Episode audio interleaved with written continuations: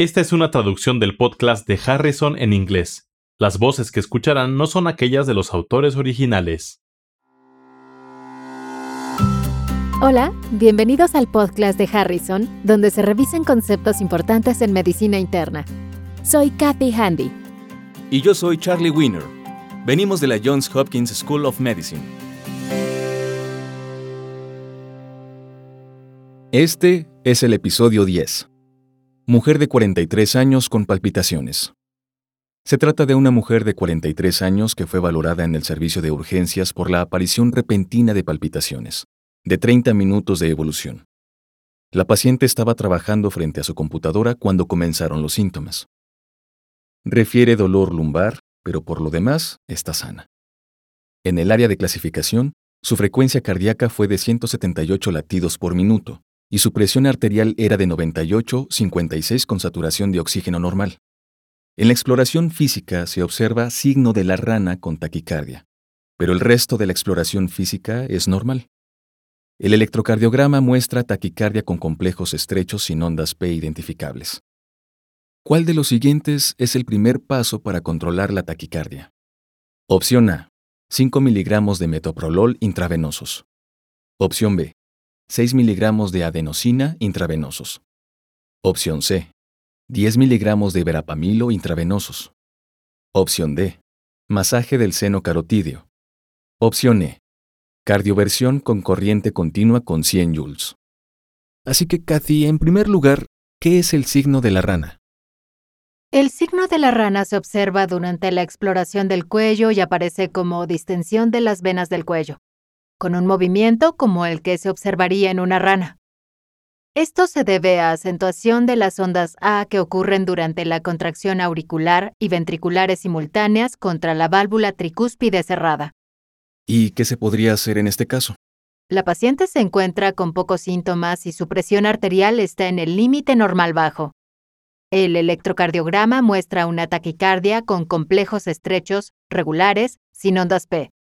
Todos estos son aspectos cruciales para comprender el diagnóstico y para el inicio del plan terapéutico en esta paciente. Entonces, ¿qué arritmia crees que tiene? La paciente presenta signos y síntomas clásicos de taquicardia con mecanismo de reentrada en el nódulo auriculoventricular. No presenta inestabilidad hemodinámica, por lo que el tratamiento inicial sería la realización de maniobras para aumentar su tono vagal. Con frecuencia esta es la única medida necesaria para que el paciente restablezca su ritmo sinusal normal. Como el incremento del tono vagal hará más lenta la conducción sinusal en el nódulo AB, ocasionará reducción de la frecuencia cardíaca y de las arritmias auriculares. No funciona para las arritmias ventriculares.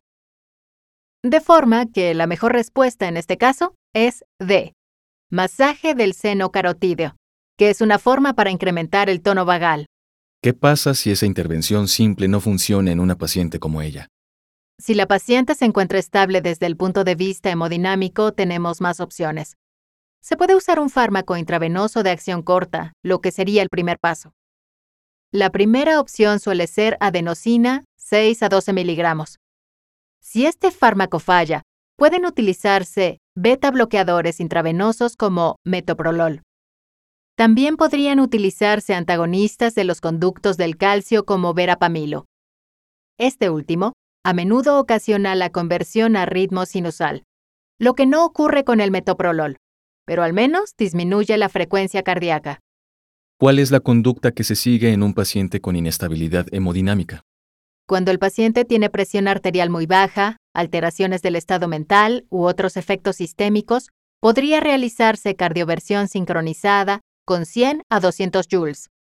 En los casos en que el masaje del seno carotídeo o los fármacos intravenosos no han corregido la arritmia, podría estar indicada la cardioversión, aunque en estos casos por lo general se realiza en una forma más programada.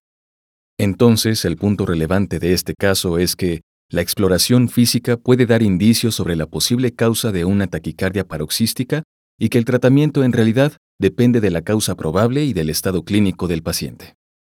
En los episodios siguientes se revisará el estudio y tratamiento de las taquiarritmias con complejos QRS anchos. Para obtener mayor información sobre este tema, consulte Harrison Principios de Medicina Interna edición 21, sección 2, Diagnóstico de las enfermedades cardiovasculares. Los podcasts de Harrison son una publicación de McGraw-Hill disponibles en Access Medicina, el recurso médico en línea que ofrece los contenidos más recientes y fiables de las mejores mentes de la medicina. Para obtener más información visite accessmedicina.com.